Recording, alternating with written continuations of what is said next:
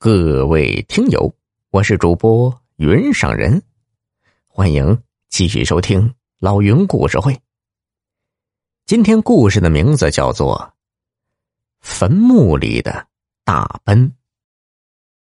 在江南某个小县城里，有个大名鼎鼎的首富，名叫王白石。他家族企业做得很成功，身家过亿。只可惜呀。他的两个儿子王磊和王燕没一个争气的，都是吃喝玩乐、吊儿郎当的主。这不，王白石刚因病去世，他的两个儿子就成了死对头。虽然王白石死前就已经把自己企业的股份平均分给了两个儿子，房产、债券、金银珠宝都一分为二，甚至。连前后两任妻子都分给了两个儿子赡养，可越平均，两个儿子心里就越不平衡，都觉得自己应该得到更多。这不，马上就要出殡了，两个儿子又因为老爸留下的那辆大奔该给谁而吵了起来。这辆大奔呐，王白石刚开了没几年。也怪王白石一时疏忽，死前忘记把这车分清楚，结果导致两个儿子互相争抢起来。这可让主持葬礼的长辈们犯了难。眼看吉时就要到了，再吵也得让王白石入土为安呢。可长辈们谁也劝不了这哥俩，没办法，只好赶紧去找王白石的顾问。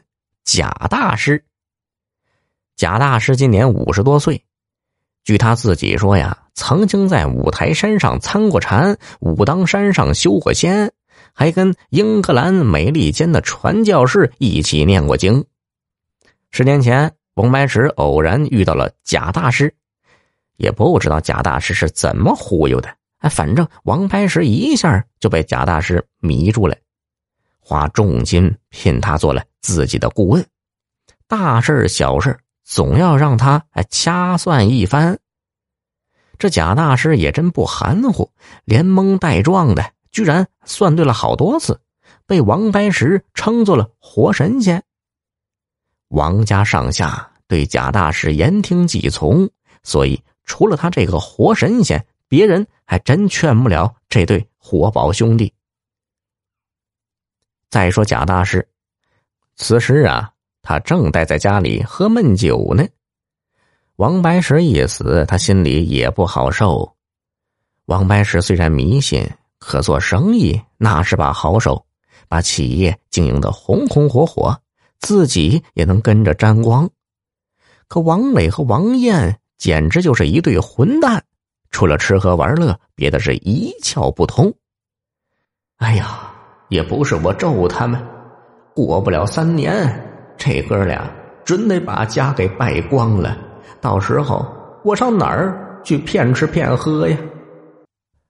正想着呢，这时王家派车来接他。听说王家兄弟正因为那辆大奔争执不下，哎，贾大师气得胡子都撅了起来。嘿，鼠目寸光，唯利是图。哎呀！太没出息了！他气哼哼的上了车，跟着就来到了王家。进了门，王磊和王艳就围了上来。你说你有理，他说他有理，吵得贾大师脑袋都大了。正吵着，贾大师突然眼睛一翻，牙关一咬，嘴里吐出白沫来。众人吓得连忙后退。只见贾大师盘腿坐在地上，嘴里唱了起来。那声音跟王白石是一模一样。这辆车不一般，跟随我两三年，舍不下带身边。三年后重见天，两小儿莫争执，想要车看本事，赚钱多车归你，赚钱少一边去。贾大师唱完，脖子一歪，倒在地上。大家赶紧过去扶起他，拍前胸，搓后背，折腾了好一会儿，贾大师终于醒了过来。他诧异的看着众人，问道：“哎呀，你们这是干什么？我怎么躺在这里了？”大家告诉他，刚才被王白石附体了，还把他刚才唱的那几句话给他学了一遍。贾大师一听，腾的一下站了起来：“你俩都别争了，你爸爸说了，这辆车他要带走，在他的坟里埋三年。”三年后，你们哥俩谁能把生意打理好，谁挣的钱多，谁就可以把这辆车刨出来自己开。